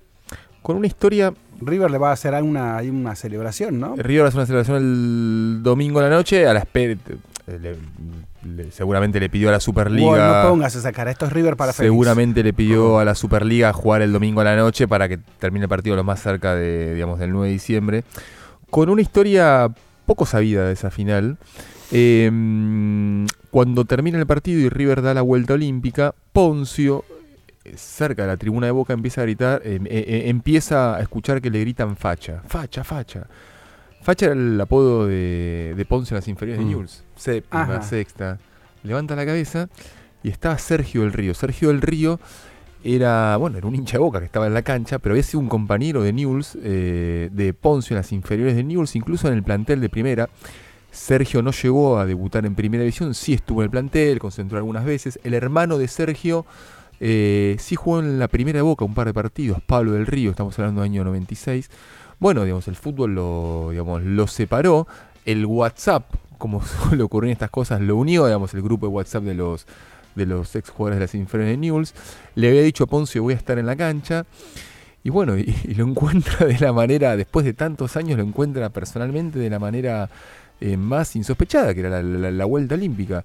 Entonces les grita a Facha, el Facha Poncio camina a la tribuna de Boca, se saca la camiseta que le había dado la gente de River para festejar con la vuelta olímpica, estas camisetas digamos, de merchandising, eh, y se la da. Entonces los hinchas de Boca ven que un hincha de Boca tiene la, la camiseta de Poncio. Claro, no estaba, no, no estaba la histeria, digamos, que hay acá, digamos, traidor, qué sé yo. E incluso muchos lo aplaudieron a Poncio eh, y le empezaron a preguntar, ¿por qué te dio la camiseta? No, lo conozco las inferiores de Newell, qué sé yo. Bueno, una de las his- historias desconocidas de, de un partido que hace un año nos volvió locos a Mm. todos, ¿no? Increíble como la capacidad de Andrés Burgo de empezar, empezamos hablando de eh, Bragarnik, la Sociedad Anónima Claro, Deportiva, el final de, Boca. Ma- de Mauricio Macri como presidente y terminamos contando historia de la final Y, de y- Madrid. y mirá que le dimos Increíble, espacio al ¿eh? libro también. Y ¿eh? Sí, sí, pero Sí, no, tuvimos sí, que ir sí. a la final de, de, de Madrid. No, ¿eh? bueno, eh, no sé, ¿cómo De- se va a hablar de eso? Nah. Bueno, aprovechamos, los, aprovechamos los últimos minutos de la página millonaria. Ah, Claro, perdón, de, era por abajo. Sí. Este, Encima, no, porque Yo hay temas. y conclusión. a Creo lo que iba a decir. lo peor y lo mejor de este programa. Puede ¿Coinciden ser. a ver. ¿Eh? Eso, creo que soy lo peor lo No, este lo, me- so- no, lo peor no, lo peor ¿eh? no, jamás. Lo peor no. No, lo que, No, lo me que, suena lo como que- entrevista de la revista Gente que sí. cuando le dicen a una modelo, perfume. le dicen eh, un defecto que soy demasiado sincero. Ah, sí. Me suena ese, ese tipo de figura. No, lo que iba a decir era que eh, en el estadio del Elche, en Alicante, era donde se jugó el, el amistoso de Argentina, eh, el último amistoso eh, Sí. este, en España. Contra donde- Ecuador. Claro, en donde no estuvo Lionel Messi, eh, porque claro, estaba en ese momento todavía sancionado por la eh, Conmebol. Eh, Lionel Messi que ganó su sexto balón de oro. ¿Justo? Eh, ¿Cómo? ¿Justo? Eh, es discutible. Ganó ¿eh? con lo justo, por lo pronto. Es ¿no? discutible. Sí, ganó con le ganó con lo por justo. siete Yo puntos, ¿no? creo- sí, no- ganó por lo justo. Yo creo que está bien. Yo creo que está bien. Eh, yo, yo creo que también está bien. El, el propio Van Dijk dice, este, mientras él juegue así, yo no, no hay modo, dice. eh. Eh, lo dijo el propio Van Dijk. Eh, eh, Klopp dice, si es el mejor del mundo es Messi, no hay dudas. Eh, ahora, el mejor de la temporada fue Van Dijk. Y es una buena... ¿no? Este, mm, es un, sí, ganó por 7 Mm. puntos, es porque la discusión quedó ahí abierta. Lo que es cierto es que la vigencia de Messi a los 32 años, después de 15 ya en la primera división, Y está bien que tenga más que... no tiene, pero no tiene registro en, el- en la historia del fútbol No, mundial. no. De hecho, Ezequiel, cuando uno ve- recorre los balones de oro de Messi, es muy impresionante que haya ganado su sexto 10 años después de eh, haber Mm. ganado el primero. Mm. O sea, en 2009 gana su primer balón de oro. Son 10 años ganando, o sea, 10 años Mm. en esa en esa elite a ese nivel. Y no ganaba un balón de oro desde 2015. Sí. Eh, y en 2015, eh, que bueno, venía... Última Champions del Barça. Exacto. Y que cuando uno lo revisa, 2015 Mm. tenía Messi eh, 28 años y tenía un hijo, ¿no? Mm. Eh, o sea, de- también, y él lo... lo, lo- Y lo tal vez un tatuaje. Claro, sí, exacto. Bueno, pero él mismo sacó cómo, eh, cómo la cuestión personal también juega y, y- y es parte de, de su contexto cuando Mm. habló, cuando le tocó recibir el premio, y dijo, bueno, acá eh, están mis hijos, hijos que, claro, no lo habían visto nunca en esa situación, el único que no estaba es Ciro, ¿no? Que nunca lo Sí. No, Yo- no- no sé si fue justo, bueno, de nada puede ser injusto que Messi reciba un premio. Lo que sí es justo es que tenga por lo menos un, un- un balón de oro más que Cristiano Ronaldo, ¿no? Digamos, Sí, Cristiano Ronaldo claro, se, claro. se vio muy favorecido, aunque es un Y- crack absoluto por los títulos del Real Madrid. Y Juventus, nada menos que Juventus, que si hay un poder en el fútbol italiano se Mm. llama Juventus. Juventus diciendo que hay una poco menos una mafia que dejó a Cristiano Ronaldo sin el balón de oro y que como Cristiano se fue de Real Madrid, no solo eras Barcelona Sí, que no lo operaba por. Messi, sino que el propio Real Madrid también operaba por Messi.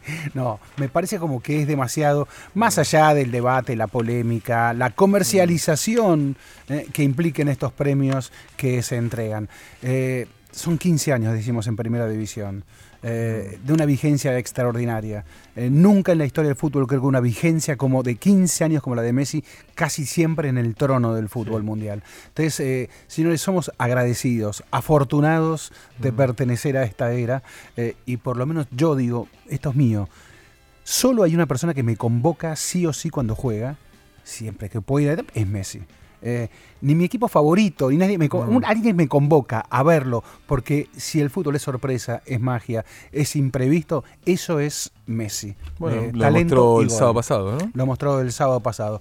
Señores, vamos cerrando. Bueno, hasta un- el domingo, hasta el viernes. Era- ¿Algo, para- algo más para decir de de River? River, nada más de. Eh, ¿Algo más para decir de Riquelme? Eh, no, no, bueno, Riquelme es el gran actor para este domingo en las elecciones boquenses, aun cuando él no sea el candidato a presidente. ¿eh? Es el principal actor y aun cuando haya personajes políticos, aun cuando haya personajes políticos que lo superan en cuanto a poder, en pero hace el poder de la pelota. Pero a su vez es una pelota que ya no va a tener él bajo su propia suela. Entonces es un Riquelme dirigente, Sí. no es un Riquelme jugador. El que empieza el Riquelme del lunes, ¿no? Eh, exactamente. el exactamente. Riquelme del lunes. Eh, hay todo un debate muy lindo para plantear en esta Mm. elección de Boca que excede a lo que es una elección es de un el- club de fútbol. El, el- el Riquelme interesante es el del lunes, ¿no? A partir de ahí. Sí. Era por abajo se despide. Andrés Burgo, Alejandro Huer, Ezequiel Fernández Mur, los saludamos hasta el viernes que viene de 20 a 22. Chaco Palavecino en los controles, Mauro Suárez en la coordinación, Santiago Salton, Ramiro Bárcelo en la producción y quedan con el señor Pablo Marchetti. Era por abajo. Viernes de 20 a 22 en la 1110.